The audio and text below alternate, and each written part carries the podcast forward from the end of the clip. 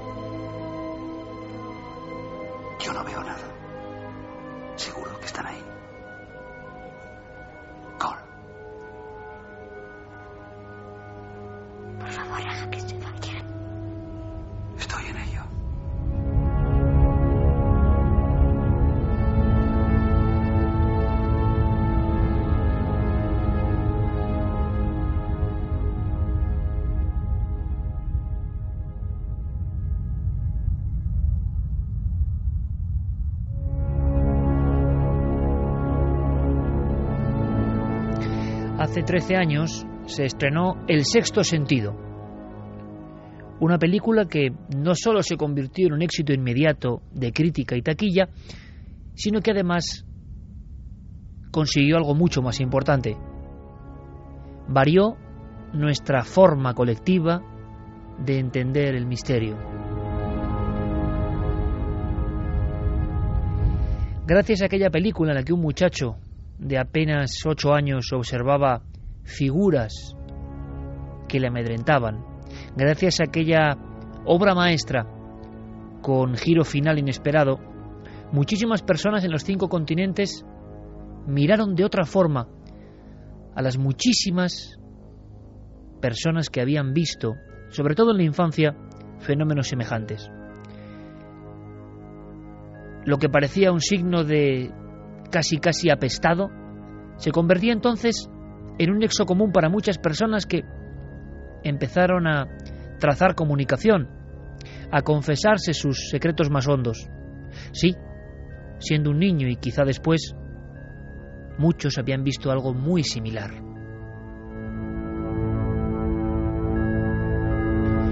Y en ocasiones esas formas similares como arquetipos que no parecen amables se visten con las mismas galas, se tocan con los mismos sombreros, parecen figuras de otro tiempo, de otra época.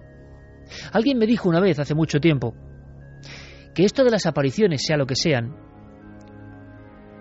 da la impresión de que viene motivado por una especie de error, como cuando uno entra en una habitación, abre la puerta, hay una reunión, pide disculpas y se marcha rápidamente esa especie de errores entre mundos. Quién sabe, quizá allí pueda estar la explicación. Lo cierto y verdad es que miles de niños han sido aterrados, sobre todo en su infancia, por figuras idénticas que responden a un miedo que quizá esté en el origen de la mente, en el origen del pensamiento. El director Shyamalan llevó todo eso al celuloide con notable éxito. El sexto sentido, que ya parece una película antigua, 13 años son muchos, sigue aguantando perfectamente. ¿Lo habéis sentido? Al escuchar las voces sin imagen, simplemente con la fuerza de la voz, todos hemos percibido el mismo escalofrío, un muchacho atormentado y un maestro que le guía por ese mundo. En cuatro días en España desbancó al Rey León, a Parque Jurásico o a la amenaza fantasma y se convirtió en aquel momento en la más vista de todos los tiempos en nuestro país. Hoy ha recaudado cerca de 300 millones de dólares. Superó, en Estados Unidos tan solo estoy hablando, a la Guerra de las Galaxias de inmediato. Y era una simple película no de tanto presupuesto que hablaba de apariciones que tenían los terrores infantiles como epicentro. Casi como homenaje, nosotros podemos hablar hoy de un caso real, de un caso que estamos investigando, el proceso está abierto. Le preguntaba al compañero Carlos Largo cómo llamar a esta historia, y entre los dos hemos ideado algo así como la historia del exorcismo del padre Henry.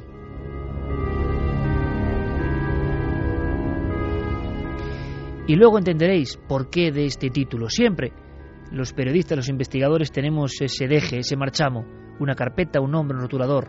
Catalogar una historia. Una historia que, consultada con especialistas, resulta ser sorprendente a todas luces. La mayoría de especialistas en el ámbito de la psicología o la psiquiatría nos han confesado que nunca han visto nada igual, nunca han escuchado nada parecido. Todo empieza en Canarias, concretamente en la población histórica, llena de leyenda, por cierto, llena de misterio de la Orotava. Esta noche os invitamos a viajar hacia esa tierra. Tierra maravillosa, por cierto, tierra que conocemos. En una casa cualquiera, en una casa donde casi nunca pasa nada, ocurren cosas. Y son prácticamente idénticas a las de la película. O por lo menos no desmerecen las escenas tan terribles, tan impactantes, las recordáis, que vivimos en el sexto sentido. Yo espero que ahora tracéis similitudes. El protagonista de esta historia, un muchacho al que llamaremos Jaime, no había nacido cuando se estrenó El Sexto Sentido. Yo recuerdo dos escenas que me impresionaron muchísimo del Sexto Sentido, de esa nueva forma de ver quizá el más allá o las apariciones. Una era tremenda, era ese niño, ese niño atenazado por sus propios miedos, por la visión diferente de algo, que iba por un pasillo. Y entonces ese pasillo se convertía en el pasillo de la infancia de nuestras propias casas, el pasillo de tantos terrores. Llegar, por ejemplo, directamente al baño, a solas, era un reto. Y no deja de ser un reto iniciático, quizá en mitad de la infancia, enfrentarse a la propia oscuridad, a los propios temores. Y cuando el niño se encamina hacia ese lugar, se cruzan de repente dos niños como de otro tiempo, como de los años 70, que no tienen por qué estar ahí. Y uno de ellos dice, ¿por qué no jugamos con la pistola de papá? Cuando pasa delante de la cámara, vemos que ese muchacho de melena abombada tiene medio cráneo fuera, víctima de un disparo que se acaba de producir. Carlos, compañero, buenas noches. Buenas noches, Iker. Yo estoy seguro que escenas, fotogramas, cortes de película como este te venían constantemente a la mente eh, estando en la Orotava entrevistando a esta familia, porque es una familia entera la que vive los hechos. Sí, sí, es una familia formada en este caso por dos niños, eh, un padre, una madre y el resto de, integrantes, como decíamos, de, de la familia. Todos están preocupados por este pequeño, por Jaime, que cuenta con tan solo ocho años y lo cierto es que lo está pasando bastante mal. Ya explicaremos que ahora mismo está un poquito mejor, pero desde los tres años lleva atormentado. Esto es lo extraño, la largura en las experiencias, los especialistas, como decía, que hemos consultado, hablan de que esto es una franja concreta del tiempo y que si se prolonga, pues puede significar algún tipo de dolencia. Quiero que escuchéis un documento. Como hemos hecho con la película en este sentido, quiero que os metáis a fondo en lo que puede expresar este sonido. El simple sonido de un rotulador que pinta o de un lápiz que pinta sobre una pizarra, ¿no? Mm, estabas tú con el muchacho y para que lo entendamos, él te estaba dibujando algo. Sí, yo le empecé a, preguntar, hice un trato con él, hice un trato de que yo quería conocer su historia, quería conocer qué es lo que le sucedía. Y le preguntaba por una descripción. este niño ve a un hombre, tiene pesadillas, continuamente pesadillas con un hombre que él ve. Y bueno, pues yo le pedía que por favor me dibujara a ese hombre. Tengo que decir que Carlos Largo lleva muchos años trabajando con niños. Es cierto que has hecho muchísimos campamentos y eres monitor de Soy niños. monitor de tiempo libre. Y eso, claro, eh, te ha permitido cierta forma de profundizar incluso en la psique de un niño tan pequeño mm, de un modo que estoy seguro que el resto no hubiésemos logrado. Por eso se convierte en una especie de, y eso es el valor, una especie de, de testimonio, de legado que este muchacho le ofrece a Carlos. Y en esa pizarra, el motivo de sus pesadillas recurrentes durante años. Pesadillas que, y espero que investiguéis con nosotros esta noche, vamos a ir desenvolviendo o desembalando, porque todo parece que tiene un sentido increíble, un sexto sentido quizá. Escuchamos el documento. Yo si te digo que dibujes a, al hombre este que me has dicho antes, ¿sabrías dibujarlo ahí? A ver si me sale. Así, así, así. Mm. ¿Y lleva algo? Bigote y camiseta azul. ¿Y el pelo es corto o largo? Más, más, más o menos cortito. Cortito. ¿Sí? Un sombrerito llevaba. eh. ¿Pisaba al suelo? ¿Y cómo estaba? O bueno, sí, sí, sí lo pisaba, porque yo oía... Cuando tú pisas que, que el parque no, no se oye, talá, talá, talá, talá. Pues, pues eso oía cuando venía, ¿Pero tú sabías cuándo iba a venir? ¿no? Pero, pero, pero casi siempre que lo, que lo veía sonaba talá, talá, talá, talá, talá.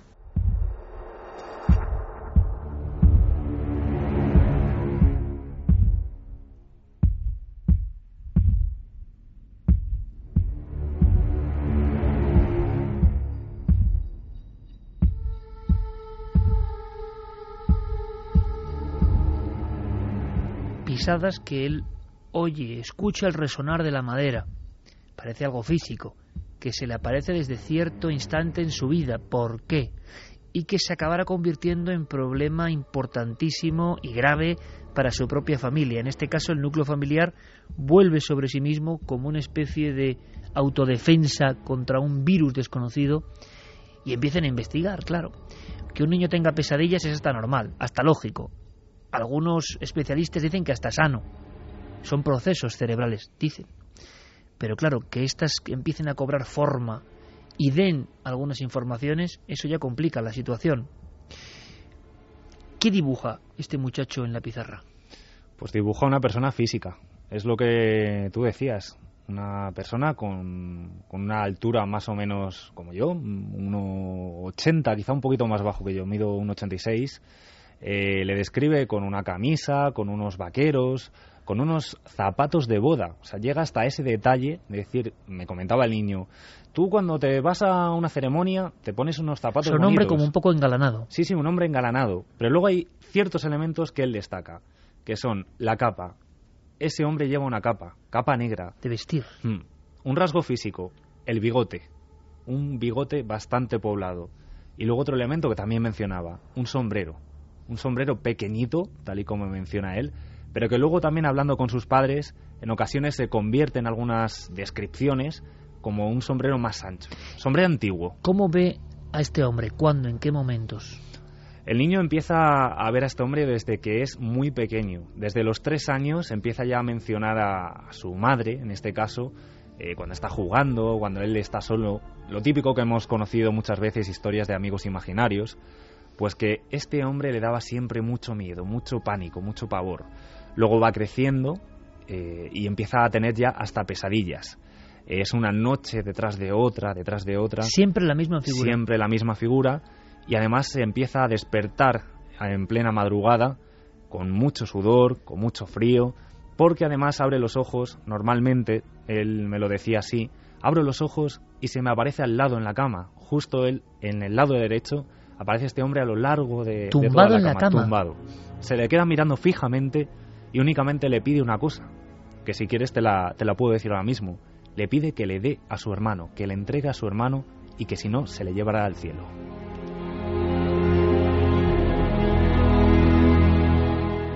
Esta es una historia con muchos elementos, evidentemente. Seguro que muchos añadidos por el propio miedo. Seguro que muchos mm, pavimentados por la propia sugestión de una persona tan pequeña, pero que, digámoslo así, tiene un shock inicial. Todo empieza cuando se trasladan quizá de casa, siempre he vivido en esa casa. ¿Cómo es la casa, Carlos? La casa es una casa moderna. No tiene muchos años, tendrá como mucho unos seis aproximadamente. Es una casa bastante amplia. Eh, tiene su salón grande, tiene varias habitaciones, en este caso la de los padres, la de este niño, la de su hermano, que es más pequeñito. Tiene una habitación que tienen como sala de, juegos, la cocina, que está pegada al salón tipo sala cocina americana, por decirlo de alguna manera, y tiene dos cuartos de baño. Estamos hablando de una casa dentro del casco urbano, una casa apartada. Está dentro de, lo que es la, la población de la Rotava pero está un poquito más apartado. Pero es una zona completamente nueva, o sea, no, no, no, hay ninguna explicación que podamos decir de que esta aparición tiene una vinculación, algún hecho que haya ocurrido ahí. Existen teorías que luego iremos conociendo, pero no hay nada a priori que, la familia puede decir, es este hecho el que está provocando que mi hijo, que quizá pueda tener una sensibilidad mayor, eh, pueda, pueda decir, pues estoy viendo a esta persona. No lo vinculan a nada. Vamos a seguir aprendiendo un poco del caso. Antes incluso de abrir las vías de contacto, ya sabéis, por supuesto, nuestro compañero Fermín Agustí estará muy atento, como lo está Noel Calero con nuestras músicas.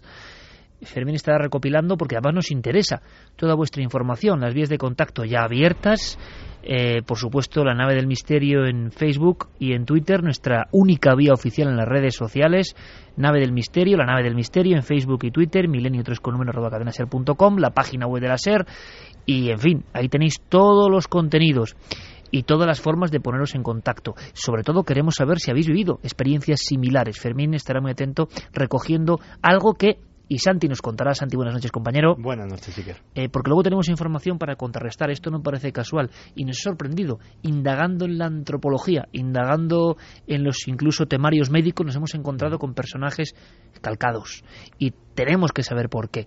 Y además, en la propia historia de este programa, han llegado esta misma semana han llegado testimonios y no sabían desde luego que íbamos a tocar este tema describiendo y luego recuperaremos el documento Carlos el mismo ser o muy parecido. Estamos ante un arquetipo del mal y ¿por qué el mal se plantea o se presenta así? Eh, ¿Puede ser realmente grave para una persona y más para un niño? Está la salud de un niño en juego. Este tipo de apariciones, ¿tienen que hacer algo los padres? Hay que conocer la familia, hay que ir paso a paso. Yo os invito a la investigación en vivo, como lo estamos haciendo, y que seáis detectives con todos nosotros. Vías de contacto, por supuesto, ya abiertas.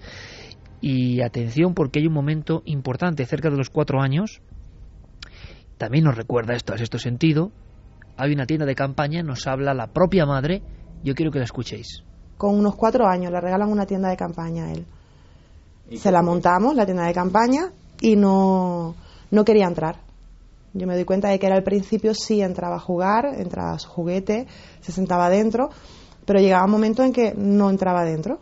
Entonces le pregunté que por qué no, que si es que ya no le gustaba su tienda de campaña y me dijo es que dentro de la tienda de campaña estaba el señor con el sombrero y el bigote.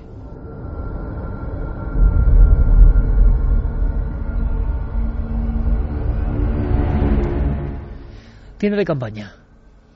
Parece que es un momento que detona, como dicen muchos expertos en el asunto, siempre hay un primer encuentro, quizá algo que queda grabado en la mente y que luego persigue. O, en otras teorías, el niño con su proceder, o por estar en cierto lugar, o en determinada disposición, abre algo que no se tiene por qué abrir, porque, pobre niño, ¿no? Es inocente de cualquier cosa, evidentemente. Pero, ¿qué pasa esa noche en la tienda de campaña? Es que tú fíjate, tiene tan solo cuatro años. ¿Qué se le puede estar pasando a un niño de cuatro años para Y antes, a la llegada a esa casa, no, no había ocurrido nada. Anteriormente nada. Nada. Sí que menciona la madre que en alguna ocasión con tres años pues había empezado a tener algún amigo imaginario, pero la primera vez que empieza a mencionar a este hombre concretamente y que no para de describirle hasta el día de hoy, que tiene ocho años, es en ese momento de la tienda de campaña, que no quiere entrar antes sí que jugaba él solo con sus muñecos, pero luego no quería, no quería volver a entrar porque le, entraba un pánico tremendo. ¿La tienda no estaba en el exterior, sino dentro del cuarto? Dentro del cuarto. Que es una escena idéntica, por cierto, a una del sexto sentido. Eh, entra el muchacho protagonista en la tienda de campaña y dentro hay una niña que vomita en ese momento. En este caso, como decíamos, ve a este hombre de bigote, capa, sombrero, y que continuamente le indica eso, que quiera eh, a su hermano luego con los años posteriores. Es el mensaje que le transmite. Él entiende ese mensaje, es decir, no solo ve una figura que se tumba en la cama, sino que dice esa palabra o que él de alguna forma absorbe ese mensaje y lo transmite con total seguridad a sus padres. Mm. ¿Se lo llega a contar a los padres? En un primer momento no, no porque el niño tiene miedo. El niño piensa que sus padres no le van a creer, que se lo ha inventado y que le van a dar, digámoslo así, en su mundo como loco, como un niño loco.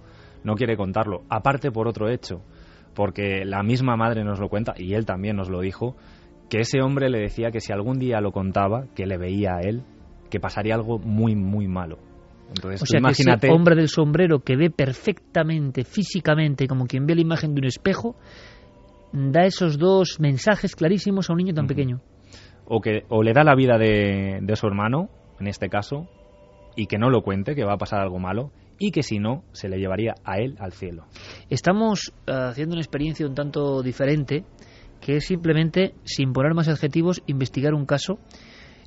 Además, esta familia nos ha abierto sus puertas amablemente.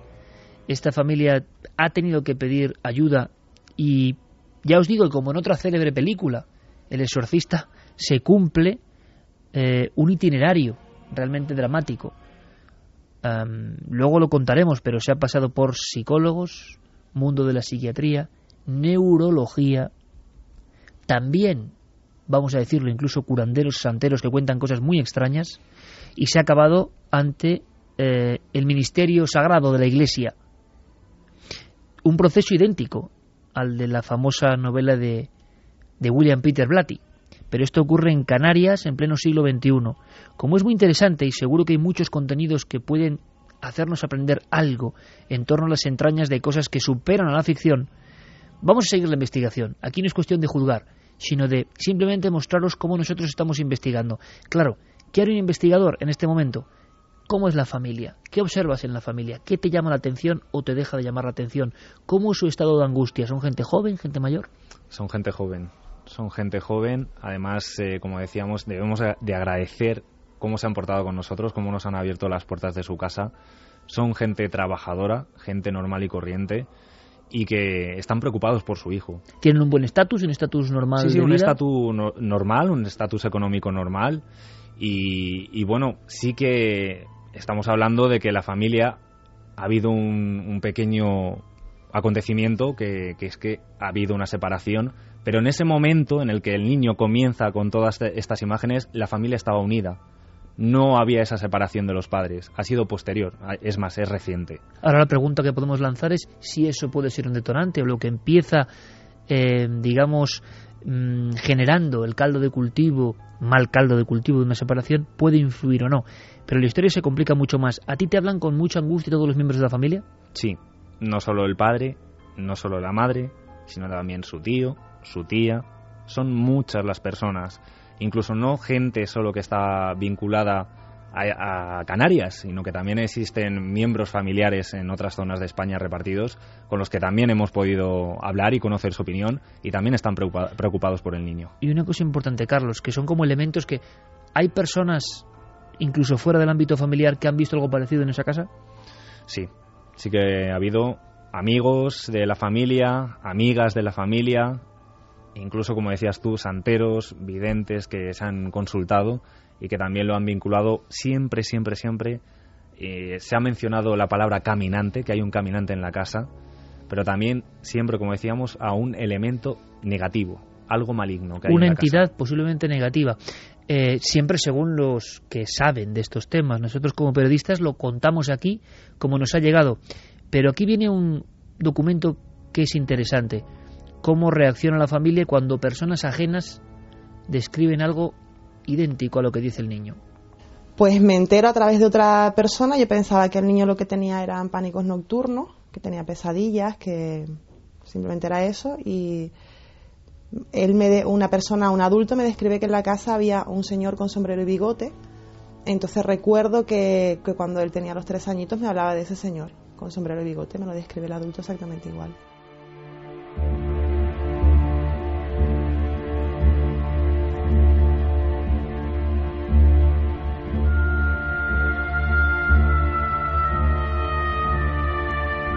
¿Cómo es posible, Carlos, que alguien describa un adulto con sombrero y bigote en esta casa? ¿Cómo fue esta escena? ¿Cómo ocurre? ¿Qué sabemos de ella? Pues esta escena ocurre con total normalidad. Llega un, amigo de la familia a la casa y bueno pues eh, la madre en este caso no sabe absolutamente nada la madre empieza a compartir su preocupación el niño no duerme bien no descansa tiene pesadillas se despierta siempre a la misma hora por la madrugada siempre sobre las tres y media de la madrugada tres tres y media es la franja horaria en la que el niño siempre se despierta muy mojado ellos lo mencionan también como que está desorbitado como fuera de sí muy asustado. El caso es que le explica a este amigo lo que le está pasando al niño y ese amigo dice, no, no, es que tu hijo no, no le está pasando esto porque tenga un problema de salud ni porque tenga pesadillas, es que es por el hombre. Y se queda la madre, pero ¿qué hombre? Sí, sí, el que estoy viendo ahora mismo allí. Este amigo de la familia describe a un hombre con bigote, con sombrero y con capa en el mismo punto en el que lo describe Jaime.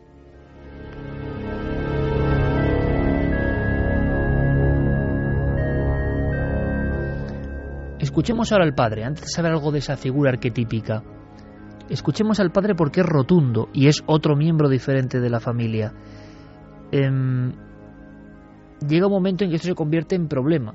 De anécdota pasa a problema. Cuando personas ajenas mm, hacen un retrato robot de lo mismo sin haber hablado con el niño, uno cómo debe sentirse. Desde luego preocupado, extrañado. ¿Qué clase de broma es esta? Escuchamos al padre. El, más que la tierra lo describe con un sombrero eh, negro, una capa negra, y llegó un momento que decía que tenía como si fuera una pistola. Eh, y, dice que le aterraba, que se iba a llevar al hermano y, y, amenaza tras amenaza. Y el niño desorbitado no, no sabía lo que hacer ni cómo expresarse y contarlo estando conmigo él, a un metro. Me dijo, papá, eh, eh, tienes, a, tienes a alguien a los pies de la cama y te está mirando.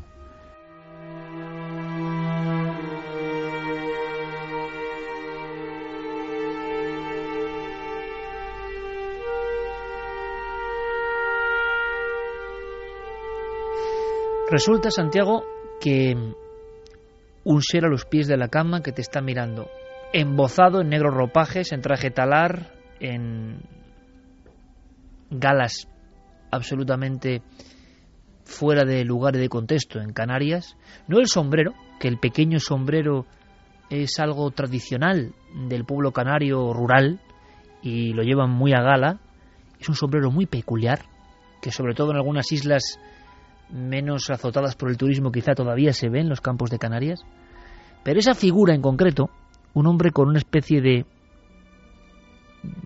de sombrero de la ancha, lo hemos contado incluso en algunos casos en la televisión en cuarto milenio como una figura que se ha visto en varias ocasiones. Recuerdo la Chancillería de Granada, donde pensaban que era un verdugo y donde había testimonios concretos. Esto viene de muy atrás. Hay muchos testimonios, no es un caso concreto y único y Santi se ha pasado toda la semana indagando en qué hay detrás de esta figura, qué sabemos y sobre todo si como buen arquetipo el fenómeno es universal.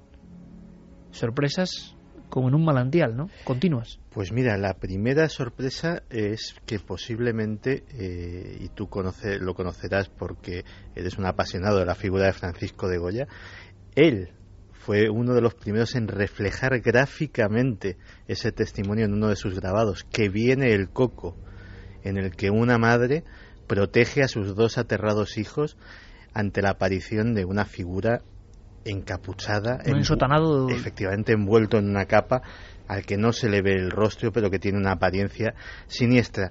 Pues sí, el fenómeno es absolutamente universal, se da en todas las latitudes del mundo, en todos los folclores. Fíjate que eh, en el ámbito de, de, lo paranormal en Estados Unidos se habla directamente del hombre del sombrero, o sea, sin más. Como todo en Estados Unidos hay una pasión por la estadística, por el catálogo y tienen todo perfectamente hilado y perfectamente descrito y hablan del hombre del sombrero. El hombre del sombrero es una entidad que se aparece año a año a miles de niños. Hay una búsqueda eh, de esos términos en inglés eh, con la palabra children al lado, con la palabra niños, eh, reportará a nuestros amigos multitud de casos diferentes, algunos aterradores como uno en concreto el de una mujer, Cintia, de raza, de raza negra, que toda su vida, desde que tenía cinco años, ha sido perseguida por un hombre blanco. Ella dice que, mm, especifica, no es blanco de raza, es completamente blanco. Un rostro pálido, un rostro absolutamente de cal, envuelto en unos ropajes negros. Todo empezó cuando a los cinco años dormía con su abuela y notó que algo le toqueteaba los pies. Eh, se lo dijo, despertó a su abuela que dormía a su lado y la abuela no le dio, hizo mucho caso hasta que la abuela sintió esa misma sensación de unos dedos largos acabados en unas uñas, eh, eh, en unas uñas afiladas que efectivamente le tocaban. Cuando la niña que estaba tapada hasta los ojos levantó la sábana, solo pudo ver un brazo, un brazo esquelético que estaba sobre la cama, pegó un grito y lo vio desvanecerse en el aire. El problema fue que eso, eh, al día siguiente, pudo efectivamente identificar a un hombre mm, que estaba en el dintel de su puerta con un sombrero de ala ancha, una piel pálida, una figura absolutamente aterradora, que le ha, ido persiguiendo eh, durante toda su infancia, durante todo su paso en, eh, por la escuela secundaria, pero ahora Cintia es madre de tres hijos. Ya no le hacía ni caso al hombre del sombrero, ya se había convertido en una figura marginal dentro de su vida, seguía viéndolo de vez en cuando, pero nunca le había hecho mal y eh, ya no era una niña para, para asustarse, simplemente lo había asumido como un elemento más. Pero ahora mismo Cintia está muy preocupada, porque sus hijos empiezan a ver también al hombre del sombrero.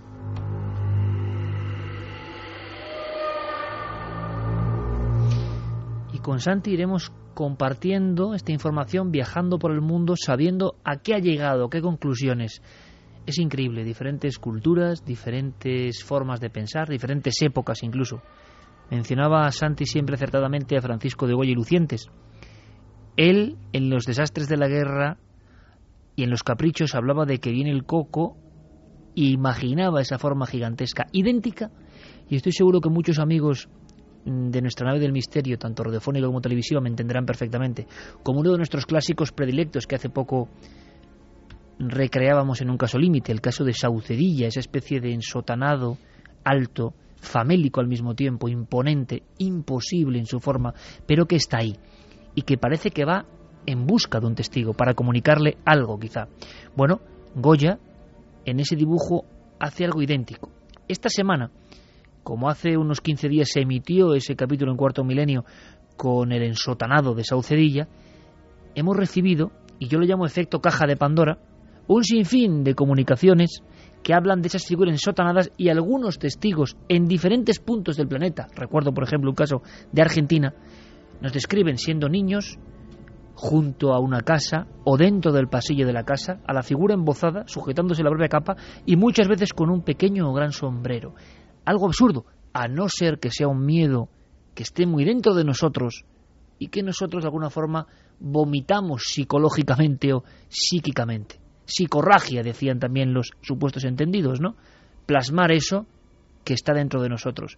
Lo curioso es que Goya, que pintaba muy bien los miedos, incluso en las escenas taurinas, contaba la historia del llamado licenciado de Falces, que para que su número fuese una mezcla de jugarse la vida y casi terror, se embozaba en una capa negra y un sombrero de la ancha, no dejaba ver su cara, y Goya le impresionó tanto que con agua fuerte lo dibujó.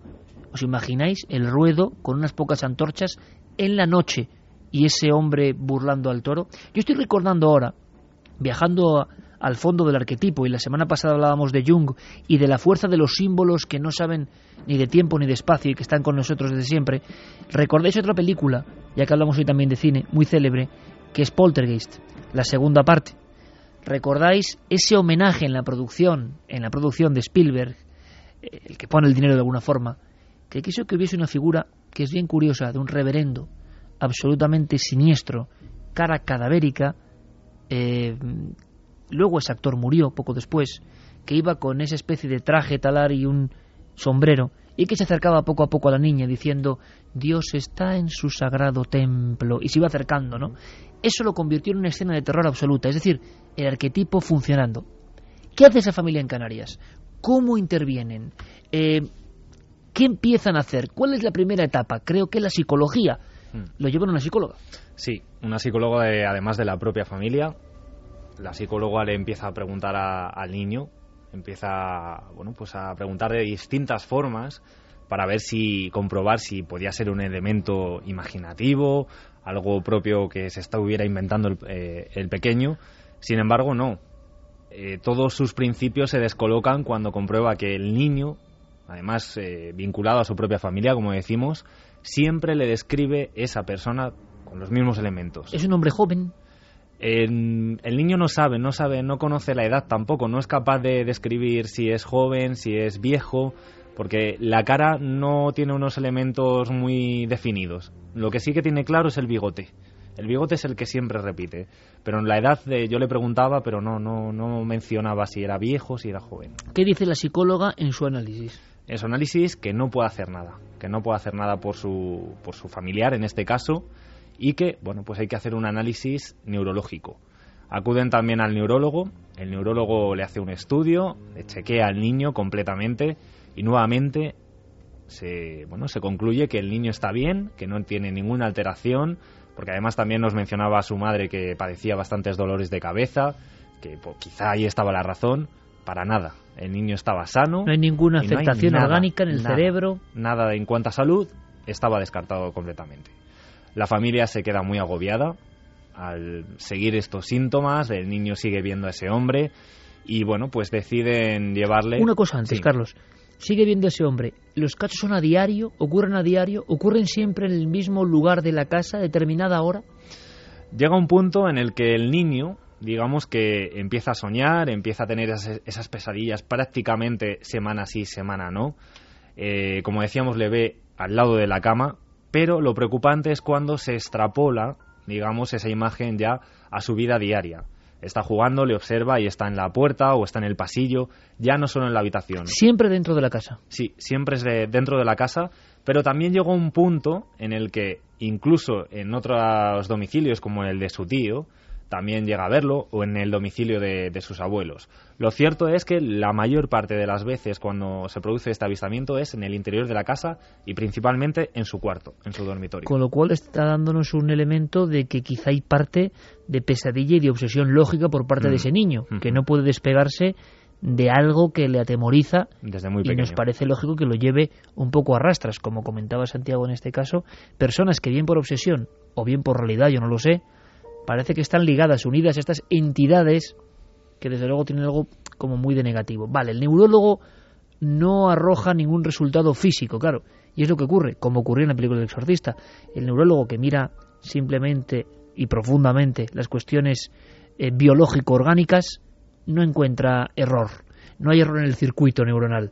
Por lo tanto, ¿qué puede decir? Nada. ¿Cuál es el siguiente paso? Que me parece que es un paso muy arriesgado, aunque lógico, contemplando una familia que le está pasando muy mal con un niño de 4 o 5 años. Es lógico sobre todo por la falta de, de respuestas.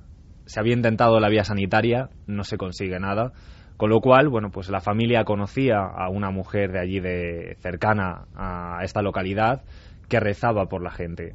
Simplemente rezaba.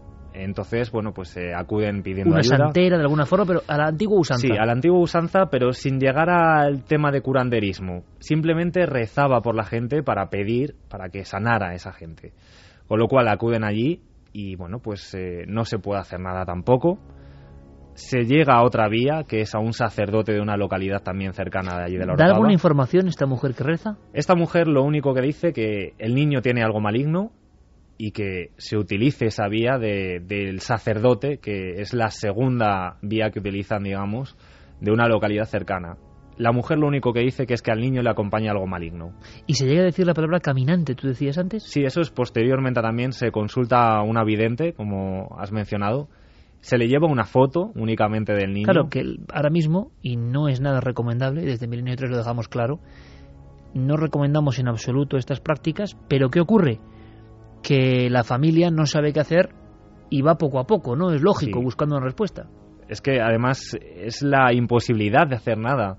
La madre nuevamente es la que acude a esta vidente que decíamos que luego fue como también otra de las vías, le lleva una foto, no lleva al niño para nada. Solo una foto del niño. Solo una foto del niño, le explica a esa vidente el problema que tiene su hijo con el sueño, que tiene pesadillas, y es la propia vidente, simplemente sin dar ningún dato más, el que le dice lo del tema del caminante, que en su casa, que el problema está en que en la casa hay un caminante. ¿Y a qué se refería con un caminante? Yo es una descripción que nunca he escuchado, no sé tú, Santiago. No, no me suena.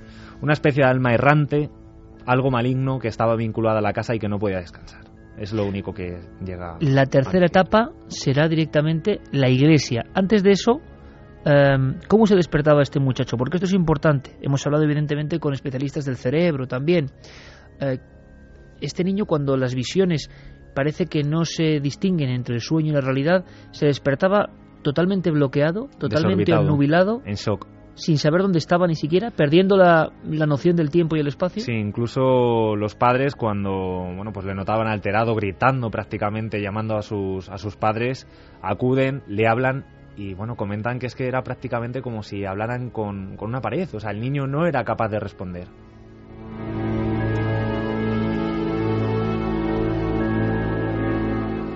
Y con seis años empieza a despertarse varias veces en la noche gritando, pataleando, chillando, muy descontrolado, demasiado descontrolado. Eh, y después, como a los tres meses de empezar con, esto, despertarse así muy, muy a menudo, nos empezamos a dar cuenta de que siempre se despierta a la misma hora, entre las tres y las tres y media. Muy mojado, la piel fría, eso sí, y como, como si estuviera ido, desorbitado, o sea, una persona que está y a la vez no está.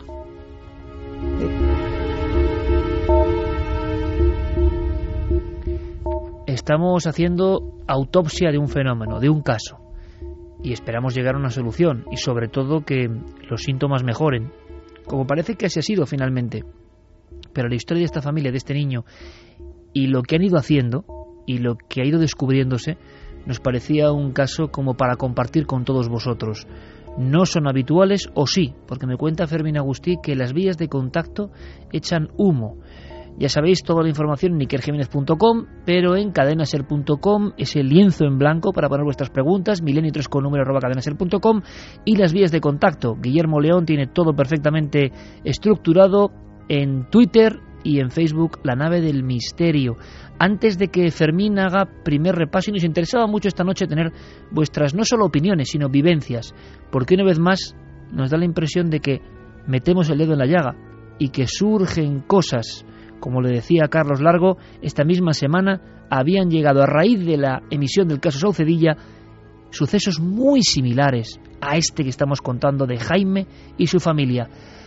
Sucesos, Santi, que encontramos es increíble en trabajos de antropólogos, de folcloristas, en estudios sociológicos, en estudios de misteriólogos de alguna forma, en cualquier rincón del planeta. Pues sí, la verdad es que cuando decíamos que eh, la figura se encuentra eh, en todos sitios, eh, es literalmente en cada rincón del planeta. Fíjate que antes hablábamos del cine, las referencias cinematográficas al ser son incluso muy anteriores a esa de Spielberg en, en Poltergeist. Todos recordarán la famosa película La noche del cazador, en que Robert Mitchum también encarnaba, en este caso era un ser de carne y hueso, era el padrastro de unos niños, un padrastro asesino, pero precisamente como era, un ser alto, enjuto, ataviado de negro y con un sombrero llamativo de ala ancha. Pues bien, eh, esa, esa, descripción eh, concuerda perfectamente, por ejemplo, con eh, la que hay en muchos países sudamericanos de una figura que se llama el cucuy que mm, el nombre deriva del coco español, pero que eh, aparte de esta, de esta descripción tétrica se caracteriza por tener unos ojos rojos como candiles encendidos que aterroriza a sus pequeñas víctimas y eh, en países como en Rumanía o en Italia tiene otros nombres, allí lo llaman el babau. El babau O, está eh, perfectamente por parte de folcloristas investigado el asunto de pesadillas recurrentes, vamos. Sí, sí, de hecho, el, el nombre italiano de esta figura y el nombre rumano son bastante, son bastante gráficos a lo que estamos hablando. L'uomo nero, el hombre negro, o en rumano omul negru, es decir, lo mismo, el hombre negro, y que eh, también están ataviados con una capucha que les esconde la cara y que a veces pues deja entrever un rostro extremadamente pálido o unos ojos encendidos. En Bélgica se le llaman los viejos ojos rojos y eh, de hecho eh, a veces eh, en el folclore belga se dice que tiene una capacidad que se atribuye a una figura mítica de la literatura, a Drácula, que a veces se podía este ser de ojos negros transfigurar en un perro negro enorme eh, cuando era sorprendido por los adultos. Hablamos de arquetipos del miedo, que duda cabe. Y si estos llegan tan hondo en la mente que pueden convertirse en una realidad, pueden cruzar la frontera. ¿Sí o no? No sé qué opináis. Hemos lanzado una encuesta eh, que ahora Fermín nos dará los resultados también exactamente sobre si creéis en la presencia de entidades negativas o no, porque todo esto para la familia, para quien lo vive, es muy negativo. Y ahora vais a ver, porque ¿tendrá que ver con lo que pasó en esa casa? ¿Ese hombre del sombrero era alguien? ¿Fue alguien? ¿Sigue ahí por algo? ¿Quiere algo? Eso lo vamos a ir desgranando a lo largo de la noche. Nos parece una historia realmente apasionante, pero también entendemos que si hay entidades en el más allá, si hay un más allá y hay entidades que están aquí, que sean negativas cuesta creer un poco, ¿no? ¿O no? ¿Qué opináis? Me gustaría saber vuestra respuesta y cómo están los porcentajes ahora mismo.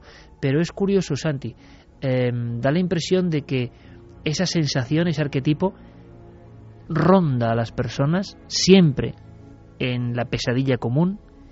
En muchos testimonios te has encontrado de diferentes países que no es que aparezca dentro de la casa, sino aparece rondando la casa y como ocurría en Saucedilla, que es curiosísimo, recordáis amigos, un caso que hemos contado muchas veces porque lo tiene absolutamente todo, ese pueblo cacereño cerca de la central nuclear del Maraz, atemorizado por una especie de torre humana encapuchada, que uno de los testigos, Mare del Mar Mariscal, es un caso que a mí me aterró de verdad. Baja a la basura, luz encendida a su espalda de su propia casa, la familia reunida, un acto tan mundano, y dentro de la verja, pero dentro de su casa, está ese ser, y lo describe con la cara alargada y pálida. Llega a verle la cara. Es más, María del Mar Mariscal, en pleno shock, y en un caso que obligó a la Guardia Civil a peinar el pueblo en varias ocasiones sin resultado, describía hasta una especie de cicatriz. Describió una especie de cicatriz. Pero lo que ella recordaba sobre todo es que aquel individuo, aquel ser, lo que fuera, era muy alto, muy delgado, estaba dentro ya de lo que es la parcela muy pequeña, no muy lejos de ella, y que extendía una mano y le decía que se acercase. Ese tipo de símbolos, estamos hablando de la fuerza de los símbolos, de por qué se reproducen por el mundo, aparecen en otros lugares de una forma también absolutamente gráfica.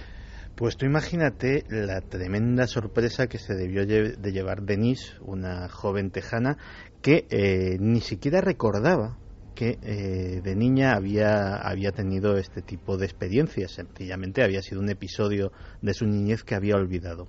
Cuando tenía 17 años, estando en casa de su abuela, ni siquiera en su propia casa, casa en la que nunca había habitado, era una visita familiar, pues con motivo de una festividad como puede ser Navidad o Acción de Gracias, pues eh, estaba durmiendo en un cuarto de invitados y notó algo en la ventana. Y cuando se dio la vuelta, todo ese recuerdo de esas experiencias terribles que la aterrorizaban de niña, de esa figura extraña que parecía vigilarla o acosarla, se le vinieron de golpe porque vio ese mismo rostro en la ventana del cuarto, extendiendo una mano, una zarpa, y arañando o tocando de una forma extraña los cristales. El grito fue tremendo y como puede y como suele suceder en estos casos, sirvió para eh, que esa figura se desmaterializase en el aire. Pero desde luego los casos son miles y hay una cosa muy curiosa porque todo lo que he citado del marco del, de la antropología era del ámbito occidental pero es que en otras culturas culturas que no tienen nada que ver con la Aparece nuestra también el nombre del sombrero. aparece también Pero eso me lo cuentas luego, Santi. Y es más, me cuentas también si dentro de los popes de la psicología, por ejemplo, Jung, no sé, si alguien habló de este arquetipo, si representaba algo.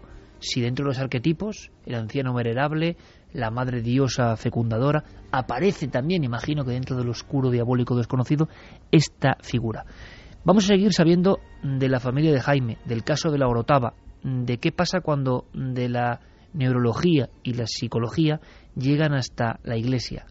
Hay un proceso y los casos de visiones del hombre del sombrero continúan incrementándose. Pero ahora conectamos con nuestra central de datos. Fermín Agustí, compañero, buenas noches. Buenas noches, Iker. Eh, me decías por línea interna que estaban llegando un sinfín de mensajes. ¿Le echamos una ojeada primero a la encuesta digital que tenemos ya en ikerjiménez.com? La encuesta de la semana, ¿crees que existen las entidades negativas? Gana el sí con un 87,4%. 87,4%. Frente al no con un 12,6%. No me lo esperaba en absoluto, de verdad. Yo pienso que hay toda una línea de personas que piensan que, que esas entidades negativas, negativas no pueden hacer daño, ¿no? Bueno, 87%, ni más ni menos, más. Eh, vamos con mensajes, Fermín. Antes de contarte las historias de los oyentes, eh, Cinéfilo Málaga recuerda a Insidious, una peli reciente sobre un caso parecido. Sí. Niños y entidades negativas que quieren cosas, por ejemplo. Sí, señor. Javi, mi amigo me contaba que el de pequeño, cuando se quedaba a dormir en casa de su tía, una casa de vecinos muy antigua del casco antiguo de Córdoba, vio varias veces a un hombre con una capa negra.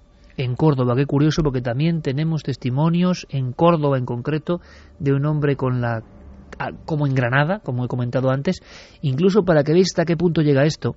Esto que estamos simplemente con vosotros sobrevolando, tocando, nosotros no sabemos qué es, ojo, no sabemos qué es. Ahí está un libro muy célebre de Rafael Casares eh, sobre la historia de estos fenómenos en Granada y la portada es el hombre embozado en capa negra y con sombrero. Carlos de las Palmas, buenas noches, milenarios. Algo parecido a lo que contaba Santi me ocurría a mí de pequeño casi todas las noches. Notaba algo en los pies de la cama que me despertaba. Nunca me atreví a abrir los ojos. Esto es muy curioso lo que dice Fermín. Eh, otro testimonio, empiezan las visiones, claro, ¿será parte de la pesadilla? O las pesadillas y los sueños, que a fin de cuentas nadie nos dice qué son exactamente. Oficialmente como papelera, ¿no? Papelera de, de Windows o de Mac, ¿no? Y que le damos vueltas por la noche, pero nadie sabe exactamente por qué, ni cómo, ni si es así. Pero en este caso también el niño, bueno, luego lo vamos a escuchar al niño. El niño cuenta, Carlos, y luego lo vamos a escuchar porque es tremendo cómo esto le toca. Esto mm. le advierte, le palpa, le toca en la cama y es cuando lo ve, ¿no? Es siempre como... a notarle. Es como un estado de, de, que eso llega a, a, pedir que te despiertes. Mm. Le provoca que se despierte efectivamente, como si ese elemento le transportara a una realidad paralela que él tiene. Vamos con más mensajes. Ana Ibáñez, mi hijo de pequeño tenía pesadillas con un hombre vestido con traje negro y sombrero. Pasó durante mucho tiempo, lo pasaba tan mal que yo tenía que dormir con él. Fue horrible. Yo, fijaos, es curioso que en ámbitos muy cercanos y muy queridos me he enterado, eh, y no de ahora, sino siendo eh, tiempo de la infancia de alguien que también llegó a ver esta figura. O sea, debe haber algo en nuestra psique colectiva que conecta con la figura, de, quizás porque es muy imponente y nosotros reflejamos así el miedo o no. Una cosa que quería añadir a raíz de este mensaje, esta oyente nos mencionaba que eh, su hijo dormía con ella, pero es que en este caso el niño se ha negado a dormir en la casa. El niño lleva sin dormir en la casa prácticamente un año. No quiere porque vive esa experiencia tan terrible. ¿Y duerme en casas de parientes? Vive en casa de los abuelos. La madre actualmente sí que duerme sola en esa casa. ¿La madre ha visto algo? La madre ha sentido, ha sentido frío, ha sentido, se ha sentido acompañada en numerosas ocasiones, objetos que se caen, pero nunca ha visto a ese hombre. Pero el niño no quiere dormir y se ha tenido que trasladar, junto a su hermano pequeño en este caso, a la casa de los abuelos. ¿Te llamó algo la atención de la habitación en sí? Algún objeto que puede dar miedo, porque cuántas pesadillas han nacido con un objeto que da miedo y que la mente transfigura. Fíjate, no, en esa, en esa habitación no. Recuerdo elementos eh, que podrían provocar más terror en la sala de juegos. Sin embargo, en esa sala la madre comenta que es donde mejor se encuentran, que allí prácticamente están en su mundo, eh, se olvidan prácticamente de, de, todo, tanto el hermano pequeño como, como el mayor. Un elemento más que es que el hermano pequeño también ha empezado a, comentar aspectos de amigos imaginarios, quizá influido por el, por el hermano mayor, pero también ya ha empezado a hablar de un hombre también. Vamos con un mensaje relacionado con lo que estaba contando Carlos. Ana dice, hola, de pequeña veía cosas que sabían que no formaban parte de este mundo de vivos, los sentía y veía. Con cinco años me mudé de ciudad y desaparecieron de mi vida. Tengo 36 años y aún los recuerdo. Eh, hay que contar otro pequeño elemento, que no es pequeño, sino que es tremendo. Carlos tuvo una semana mm, intensa, porque no es el único caso, sino una semana cargada de acontecimientos de todo tipo. Tuviste contacto en pleno proceso de investigación de este caso, el caso del exorcismo del padre Henry, eh, con una de estas personas sensitivas, vamos a decirlo así, y por teléfono te dio una información que te sorprendió muchísimo, ¿no? Sí. Porque a veces estamos viendo, hay personas que ven más allá. Yo es que estoy convencido que hay personas que a veces ven más allá. Que lo vean todo el rato ya es lo que no logro yo entender. Pero que de vez en cuando vean cosas que los demás hemos perdido esa facultad para verlas, mm, casi estoy convencido. Eh, ¿Te ocurrió? Hay personas que han mantenido esa antena, yo no sé si por defecto o por virtud, recolocada o en posición con esa visión mucho más amplia. En plena investigación, para otro caso, tú hablas con esta persona sensitiva de la provincia de Cádiz y te dice algunos elementos, a mí esto me sorprendió mucho, eh, porque yo estaba en comunicación contigo, que casi ni, ni sabías y te lo estaba contando por teléfono. Esto ya no es el fenómeno del misterio de lo que ve el niño deja de ver, sino de que hay otras personas. Y en la distancia. En la distancia. ¿Cómo fue eso? Cuéntanos, anda. Pues era justamente en ese proceso. Mira, tengo ahora mismo los pelos de punta. O sea, no. Eh, era justamente en ese proceso que estábamos realizando las entrevistas, justamente en un descanso. Eh, tengo que hacer una llamada a esta persona sensitiva para otra investigación que, que no tenía nada que ver. Nada que ver absolutamente. Y que da mucho miedo también. De hecho, era la primera llamada que, que hacía este hombre. No le conocía, no le conocía de nada absolutamente, solo de, de otro reportaje que, que, habíamos hecho con él. Pero tú nunca habías hablado con él. Yo nunca había tenido ninguna conversación, no había cruzado ninguna palabra. Me presento, le digo, bueno, pues eh, todo lo que vamos a hacer en la siguiente investigación eh, y me habla de unos elementos que dice, no, no, eh, Carlos, ya he empezado a ver, ya he empezado a ver. Y digo, bueno, pues eh, coméntame qué es, qué es lo que ha pasado. digo, porque no te he llegado a contar absolutamente nada. Dice, bueno, ve a un niño, a un niño con esta forma de pelo, me dijo el color del pelo, exactamente acaba de entrevistar a Jaime. Coincide. Coincide el mismo color de pelo. Tiene esta edad, variaba unos pequeños años. Luego daré mi posible teoría también sobre lo que podría haber este hombre. Y dice, y además está rodeado de, de gente alrededor, concretamente unas monjas, unas hermanas que están rezándole. Acababa de hablar tanto con la madre del niño como con Jaime. Ahora los oyentes conocerán más datos de todo el proceso que siguieron, pero efectivamente este niño estuvo rodeando, rodeado durante un momento por unas hermanas que, que le rezaron. La semana pasada, ya lo decía Carlos Largo, nuestro compañero, que había tenido ese auténtico bautismo de fuego en el mundo del misterio con esa semana de autos. Y no solo por este caso. Pero si imagináis al reportero, en Canarias en concreto, envuelto en esta extraña pesadilla común de una familia de gente normal, de gente honesta, de gente que tiene un problema.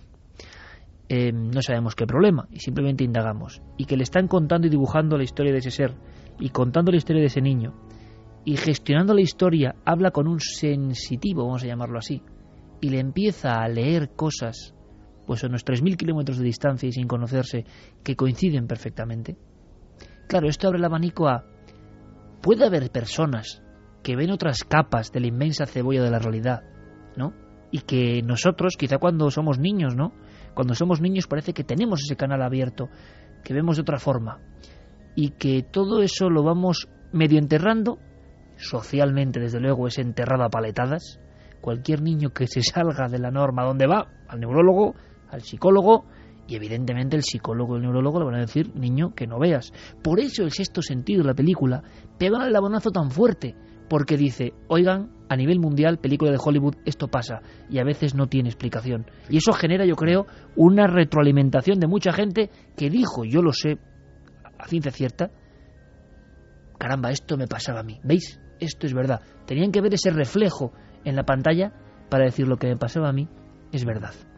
Eh, de todas formas, Carlos, intensa semana desde luego y de verdad, Santi, se siente un poco de angustia y también de envidia, ¿eh? porque, porque estar metido en ese torbellino solo entiende la emoción que, que genera todo esto quien lo está viviendo y sobre todo quien se le rompen los conceptos. Sí, además eh, es... Eh eh, posiblemente ese bautismo de fuego es un momento irrepetible en la vida de cualquier investigador. Es el momento en el que... Eh, Se te caen los pelos del sombrajo, sí, que tú vas a nivel español. Con ¿no? todas tus revistas y tus libros y tus programas oídos y vistos, pero no has tenido la iniciación de encontrarte cara a cara con decir caramba. Tú lo has dicho, iniciación. Sí, de hecho hay una cosa eh, muy bonita y tiene mucho que ver que son las iniciaciones alquímicas. A los alquimistas o a los aspirantes alquimistas, la iniciación simplemente consistía en una cosa, enseñarles que era posible y ya el maestro, el que se aparecía eh, simplemente para darles ese dato y para decirles te voy a iniciar en este arte, simplemente les enseñaba una transmutación y les decía esto es posible, el resto del camino es tuyo, yo solamente te he mostrado que es posible. Ese momento en el que lo imposible se hace posible delante de tus propios ojos es un momento que eh, marca y que cambia vidas y que me da mucha envidia a las personas que lo sienten por primera vez porque es una sensación irrepetible. Sí, única, única.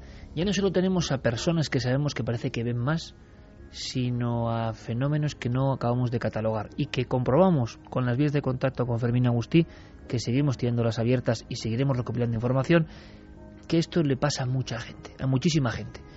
Luego proseguimos, Fermín, la encuesta totalmente desnivelada, 87% a favor.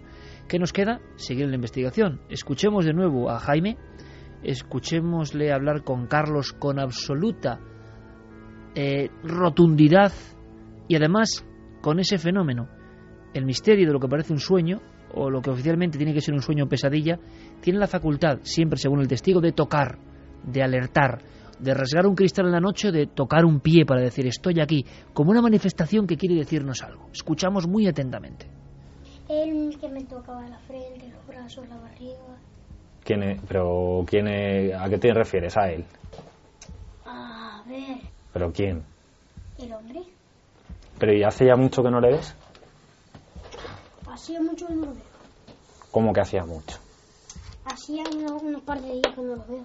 Pero casi siempre que vuelvo, a, algunas veces duermo bien aquí, ¿no? Pero algunas veces cuando vengo ya digo, ya duermo bien, ya duermo bien pues me, pues me la pesadilla.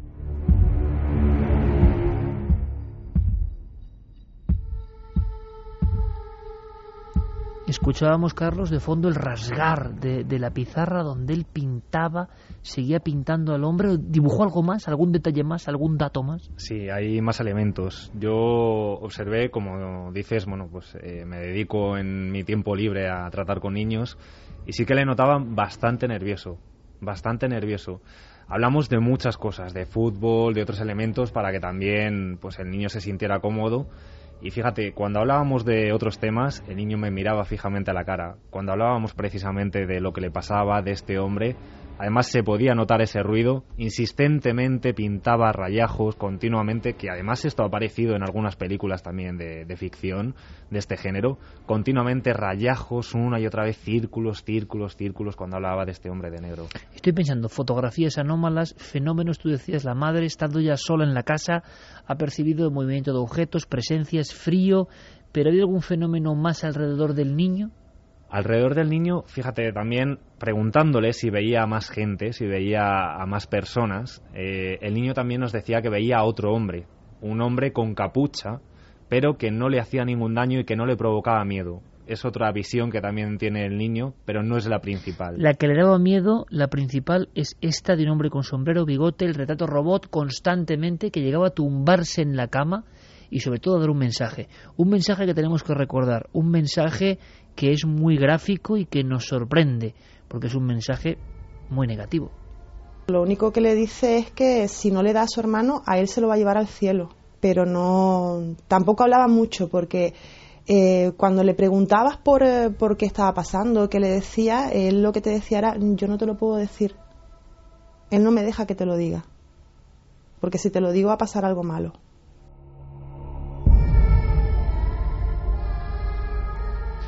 Y otro elemento, más testigos, más personas em, que en esa casa, como antes ha contado Carlos, hay más testigos del vecindario, amigos de la familia, que creen ver una silueta casi por accidente dentro de ese domicilio. Y ya es curioso porque la describen de la misma forma. La visión mía era de que eh, era una pataleta, digamos, del niño que quería atraer mi atención para que él hiciera más caso. Eso pensaba yo. Pero al llegar un amigo a casa y, comprobar que no había ni hablado con el niño ni nada y me, y me dijo cómo era ese, ese hombre o esa cosa, me quedé descolocado, que había visto un hombre con un gorro, las mismas descripciones, con una capa negra y como si fuera un- una pistola, una pistola que, que empuñaba. Lo, lo mismo que me contó mi hijo, pero no habían estado en ninguno, ningún contacto, digamos. Un elemento que habíamos dejado casi eh, en el desvío de esta historia. En ocasiones ese individuo parece que empuña algún Mm. arma. Un arma, una pistola, lo describe así el, el niño también. Mm. ¿Hace algún ademán de, de atacarle con No, eso? no, le acompaña. Es un elemento más de, de atrezo, digamos. Nada más. Nada más. Bien. Sí eh, que me gustaría apuntar, eh, aprovechando que acaba de hablar el padre de- del niño, el padre también eh, tiene una sensación de ahogo continuamente en esa casa. Es como si le estuvieran ahogando. Y además, unido a esta experiencia de, esto, de este otro adulto que vio a, a este hombre, hay que decir que en ese momento estaban eh, los cuatro, digamos, estaba la madre del niño, el padre, este adulto y su mujer, y hay un momento en el que se acerca ese adulto a la habitación del niño y empieza a sentirse incómodo, empieza a sentirse incómodo y empieza a relatar que ve a, ese hombre. No solo eh, intenta interactuar, digamos, de alguna manera con ese hombre, sino que describe cómo ese hombre se le pone a la espalda para ocultarse y que no le pueda ver. Llega un momento en el que todo el mundo se pone nervioso, nos comentaba el padre del niño, y este adulto es el que ordena inmediatamente abandonar la casa. Todo el mundo sale nervioso y gritando de la casa. O sea que hay una noche de pánico Sí. porque una persona ajena describe al hombre de sombrero y, de bigote que se espalda. pone en la espalda. Que parece un poco una locura, ¿no? Tú vas a una casa que no es la tuya y cuentas esto, Mm. tiene que estar o muy seguro Y salen o muy desequilibrado de la casa. La y salen corriendo de la casa y la abandonan. Bien, una parte importante. En la investigación que hemos hecho, Carlos, tú vas con un experto, una experta en geobiología, Sí. Simplemente en a ver cosas en esa habitación. Cuéntanos. Bueno, pues se hace un estudio, como tú decías, desde el punto de vista de la radiestesia. Eh, hay una persona que se llama Rosario en este caso y Santiago eh, acompañan eh, durante todo el momento a- al equipo de, de Milenio 3 y de Cuarto Milenio. Van haciendo, eh, pues bueno, distintos análisis de la casa, de cada una de las estancias.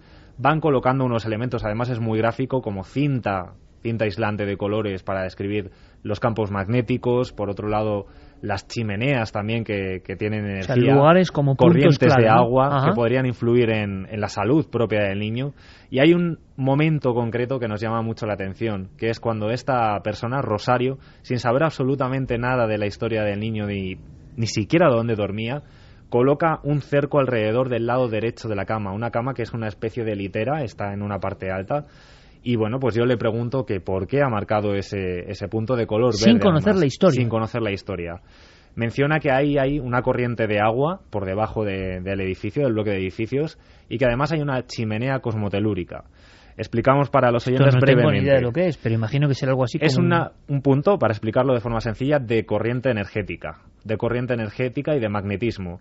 ¿Qué puede producir esto en el, eh, en el niño? Aparte de problemas de salud, eh, también una alteración en el sueño. Y luego, en último lugar, lo que más me llamó la atención, una apertura. Y le pregunto, ¿una apertura a qué? ¿A qué? Dice, una sensibilidad mayor a algo que él pueda ver. Ahí ya me quedé sorprendidísimo. Claro, el tema de la geobiología, y hablaremos de eso, y lo hemos comentado en alguna ocasión, tiene sus pros y sus contras, ¿no? Toca elementos que son como muy sutiles y otros muy científicos, y estas descripciones, en el fondo, parece que son lo mismo, esas líneas que se entrecruzan y que generan Sí, se algún midió tipo de incluso la, la influencia de sistemas wifi, de telefonía. Medimos varias cosas, no solo naturales, digamos, de las corrientes de agua, de las líneas Harman. Se midieron varias cosas, todo dio negativo, salvo el campo Eso. magnético. Y También era había en el lateral de la cama donde el niño decía que se tumbaba este hombre. Sí, sí, es más, palabras textuales de, de Rosario, de esta persona, dijo que esa habitación no era habitable, había que cerrarla. Ni siquiera era habitable para que los niños pudieran jugar. De hecho, le aconsejó a la madre, en este caso, que trasladara la habitación de los niños al lado opuesto. Qué casualidad. La sala de juegos, que es donde normalmente se encuentran más cómodos.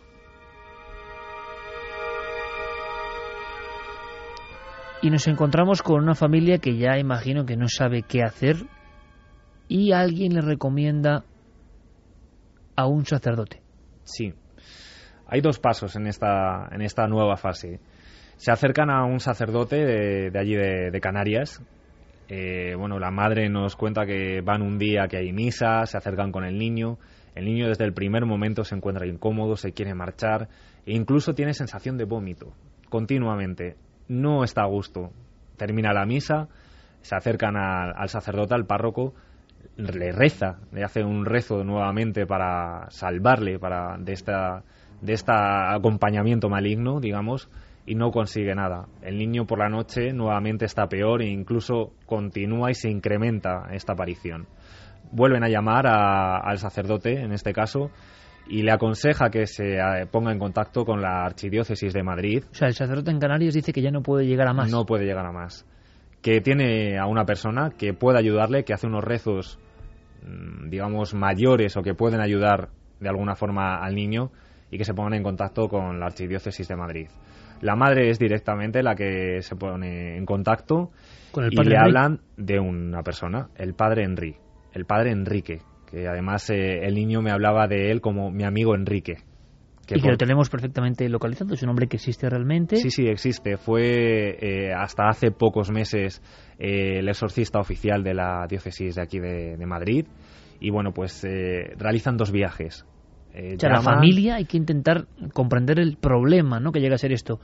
Se embarca en un vuelo Ujú, hasta Madrid. hasta Madrid. Llegan un día, se acerca, en este caso, la hermana que vive aquí en la península de, de la familia, la tía del niño. Se acerca la madre con el niño y se encuentran lo primero, el elemento que decíamos antes, unas hermanas que reciben a, a la familia, eh, les empiezan a hablar con ellas, les hacen unos rezos a- al niño y a O sea, continuación esa escena de las monjas rezando al Es niño cierta. es lo que te había comentado a ti, el, El sensitivo, sensitivo. por teléfono Es Cádiz, cierta. Canarias, ¿no? este elemento existe. A continuación conocen, llega ese encuentro con el, con el padre Enrique y bueno, pues le empieza a hacer una, una se- sesión, digamos, un tratamiento con el niño.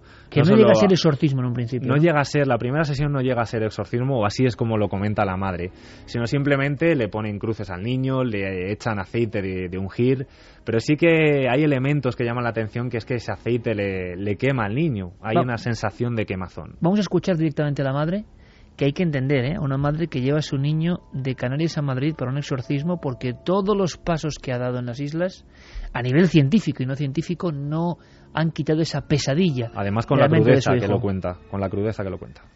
Eh, estábamos mi hermana, eh, el sacerdote, el niño y yo. El niño no estuvo solo, solo en ningún momento. Lo tumban en el suelo en una colchoneta y, y le van rezando mientras que le van poniendo cruces. Van dándole aceite de, aceite de ungir, le ponen aceite en las manos, le ponen aceite en la frente, en el cuello, en el pecho y a la vez va rezando. La primera vez que fuimos a Madrid también le pasó que le quemaba el aceite. Le quemaba, le daba mucho calor, quería quitarse el aceite de las manos. El niño lo que más me impresionó de todo, eh, le pone una luz, en un momento determinado de la oración, le pone una luz que es muy intensa, una luz blanca, y él se quedaba mirando a la luz y no cerraba los ojos, no parpadeaba en ningún momento. Eh, gesticulaba mucho con la cara, se movía, cerraba y abría los puños, los cerraba y los abría muchísimo. Y las piernas, movía muchísimo las piernas. Eso fue la primera vez. Y ya la segunda vez ya sí nombra la palabra exorcismo.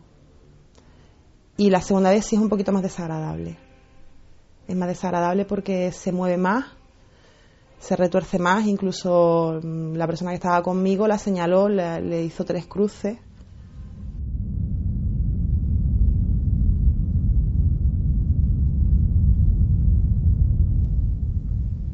Tres cruces. Momento del exorcismo, ese niño que no parpadea, hace tres veces la señal de la cruz a una de las acompañantes de la madre. La verdad es que... ¿Qué sabemos de ese exorcismo? De exorcismo sabemos lo que cuenta la madre en este caso, que notaba a su hijo fuera de sí prácticamente. El niño además, eh, hay una parte de la entrevista que también me habla sobre ello y que recuerda que en este caso su amigo, su amigo Enrique le regala una cruz, una cruz que a día de hoy todavía mantiene porque es como su talismán, le salva de ese hombre, o por lo menos le tranquiliza. Y, como decíamos, bueno, pues eh, aparte de ese aceite de ungir, ese foco de luz continuamente enfocándole a las pupilas y el niño continuamente mirando fijamente. Y hay una parte más, un elemento que se nos olvidaba. Eh, el pantalón, el pantalón del niño. Y por cierto que es un elemento que hay que entenderlo muy bien. A mí, en muchas partes de la grabación que le hemos puesto, me ha puesto los pelos de punta por lo que significa, por no sé, por lo que hay de fondo. Alguien manipula, vamos a decir, Hmm. la parte más pudenda de ese niño en el Sí, exorcismo. sí, además nos lo contaba la madre del niño que estaba presente. Ella no creía en estas cosas, no creía que, fuera posible lo que estaba viendo con sus propios ojos. La bragueta del pantalón del niño, la cremallera, subía y bajaba sin que nadie la manipulara.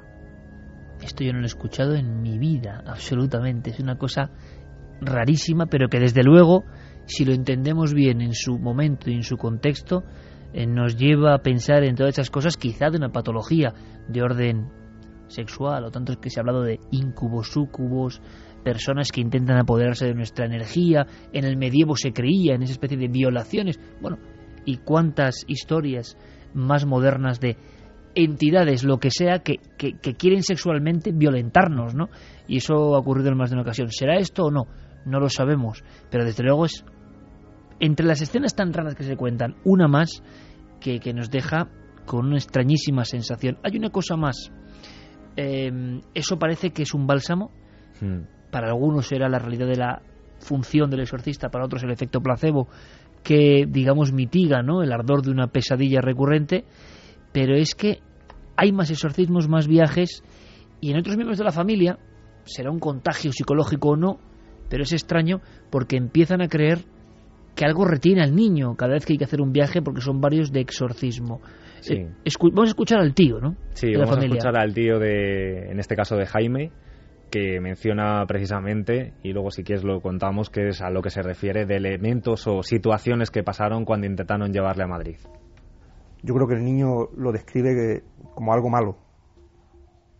El niño, esas pesadillas que tiene, es como si fuera una presencia mala. Y eh, cada vez que hemos intentado buscar una solución para el niño, ha pasado algo que si fueran una situación aislada, pues diría, bueno, ha sido una casualidad. Pero cuando son muchas situaciones, ya dice, no, no puede ser una casualidad, aquí mm, algo se nos está escapando, ¿no? ¿A qué se refiere? Pues está relacionado con una serie de tragedias que ocurrieron durante esos intervalos de preparación de los dos viajes. En la primera ocasión intentan llevar a- al niño aquí a Madrid y justamente cuando tienen ya todo preparado para, para coger el avión, el abuelo, en este caso de, la familia, se pone muy enfermo, le tienen que llevar al hospital prácticamente muerto, tal y como nos mencionaba tanto la madre como el tío del niño. Y bueno, pues deciden no viajar. Deciden no viajar porque se querían despedir de, en este caso, de, su familiar. Estaba totalmente grave. Una vez más eh, se decide no, no viajar, como decíamos, se quedan en Canarias y el abuelo empieza a mejorar sorprendentemente.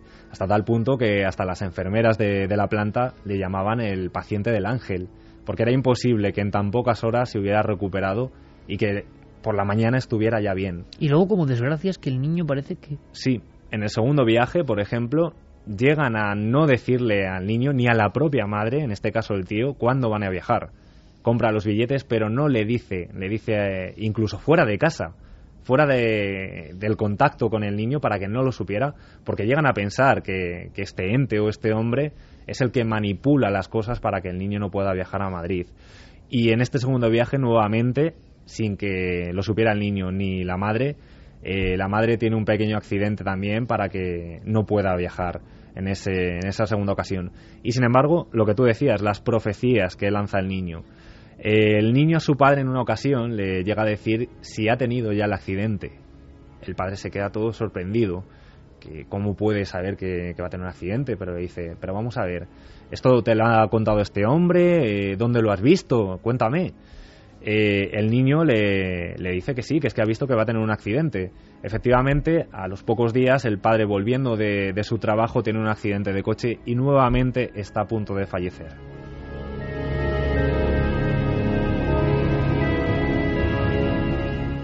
Santi, aunque sea en un flash, eh, encontramos algo en la historia del pensamiento, filosofía, psicología, psiquiatría sobre este arquetipo. ¿Existe como arquetipo? Sí, claro, por supuesto, y dentro de la psicología junguiana eh, tiene un nombre, es la sombra. Es evidentemente el propio, el propio Jung en su libro Recuerdos, Sueños y Pensamientos habla de su propia experiencia de niño con la sombra. Dice, eh, en algún lugar profundo dentro del reservorio siempre supe que era dos personas, una era el hijo de mis padres, quien iba a la escuela y era menos inteligente, atento, trabajador, decente y limpio que otros niños. Pero el otro era crecido, mm, viejo. Ese ser crecido y viejo es eh, lo que en una de las que yo considero las mejores novelas de todos los tiempos, Stevenson llamó Edward Hyde, Mr. Hyde. Nosotros somos eh, Henry Jekyll, somos eh, personas que nos hemos socializado, que hemos aceptado las normas de la familia, de la moral, del respeto a nuestros semejantes, pero en nuestro interior vive un ser primitivo, inadaptado, que no soporta la frustración, que quiere la satisfacción inmediata de sus impulsos animales, porque es el reptil que sigue viviendo en lo más profundo de nuestro cerebro y que siempre lo hemos representado como como el hombre negro, como la sombra, como el conde Drácula, el vampiro, que es el ejemplo típico de la plasmación literaria de, ese arquetipo. Como en las tumbas egipcias, lo he contado muchas veces, pero es que es de las imágenes más arquetípicas también. En las tumbas egipcias a veces encontramos un hombre completamente oscuro, sin cara, sin ojos, sin nada, el haibit, la sombra desdoblada, que se ha quedado por ahí vagando. Los etruscos lo dibujaban con la cabeza ovalada y sin rasgos faciales. Impresiona mucho porque tú vas viendo caras y una es sin faz. Eh, una tez desnuda por completo, el concepto de la sombra y lo largo de, bueno, al final incluso la propia muerte en la iconografía medieval cristiana se envuelve de esa capa negra y nos aparece transformada un poco en eso. Recomiendo, por cierto, hay un trabajo que se ha republicado ahora de Jung y otros grandes filósofos y pensadores de todos los tiempos, Encuentros con la sombra, por cierto. Para Jung, sin embargo, es algo que emana de nuestro interior. No es que seamos nosotros, sino que vive en nosotros y que puede salirse de nosotros y aparecerse a nosotros. Es el concepto de sombra densa. Lo peor de nosotros desembalado de nuestro equipaje de huesos y carne y puesto delante. No está nada mal, pero, pero es tenebroso de verdad. Em, lo que sí sabemos en esta investigación que hemos intentado eh, desbrozar es que el niño por fortuna está mejor, aunque ha vuelto a ver a ese hombre. Claro, la gran pregunta es, ¿quién es ese hombre? Por ahora nadie lo sabe. Pero ¿qué datos sí que hay teorías. sobrevuelan? Hay uno en el vecindario em, que no está comprobado. No.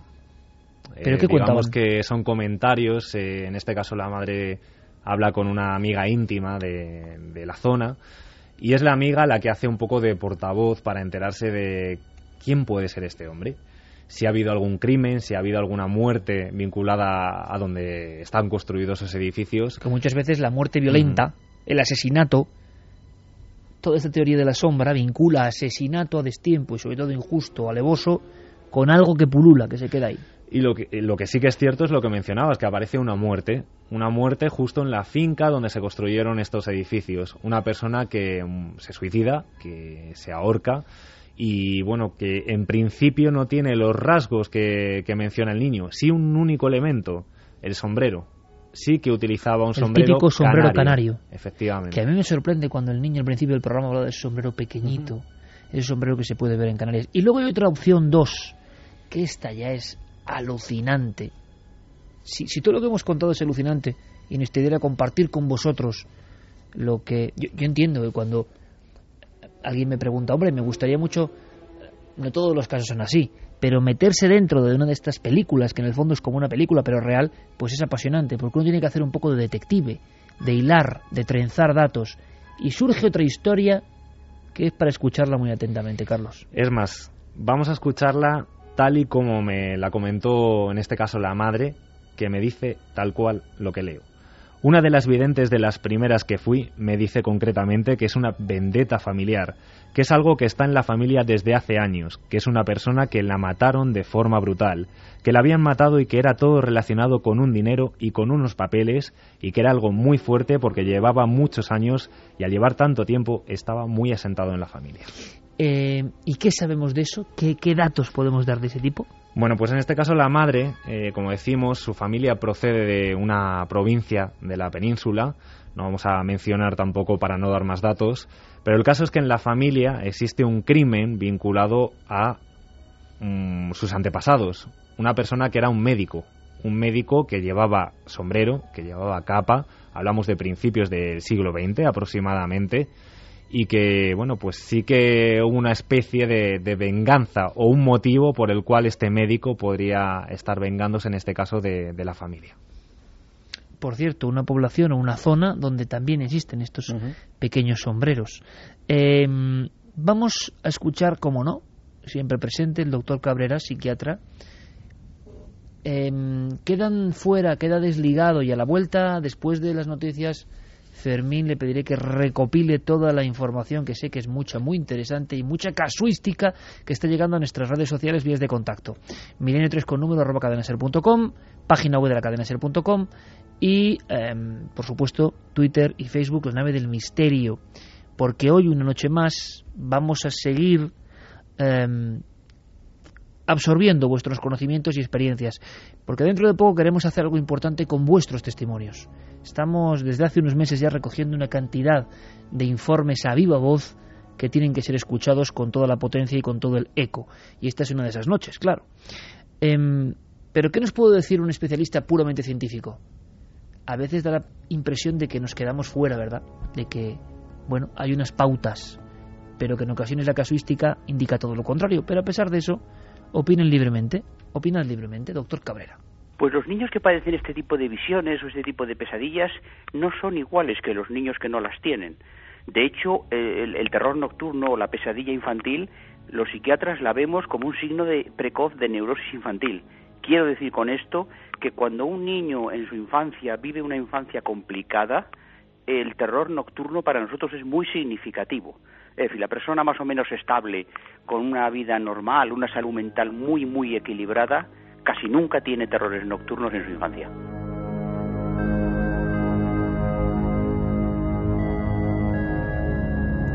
Y otro especialista, el doctor y director del área de neurociencia cognitiva, el gran amigo y gran especialista en el cerebro a nivel científico, Manuel Martín Loeches. ¿Qué nos puede decir él entrando directamente casi casi en el hipotálamo, dentro del cerebro? En principio, claro, yo lo veo desde este punto de vista, siempre tiene un significado orgánico o de, algún, de alguna alteración psicológica que haya en la vida habitual del niño.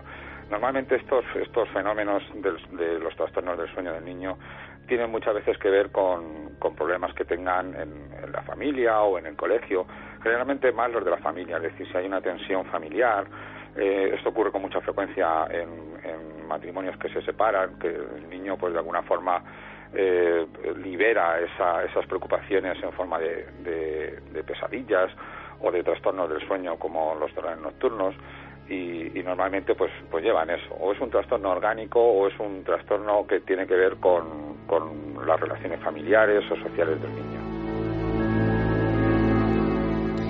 Yo creo que quedaría algo más. Primero saber que el niño está bien, mejor. Sí, mejor. Está, está mejor. Bueno, y que nuestra visita no ha sido motivo de más angustia. Eh, lo que sí dice eh, Manuel Martín Loeche, repito, director área de neurociencia cognitiva de la Universidad Complutense de Madrid, una de las personas que más sabe del interior del cerebro humano, es que este caso, por lo que él ha podido analizar, es absolutamente inusual y excepcional.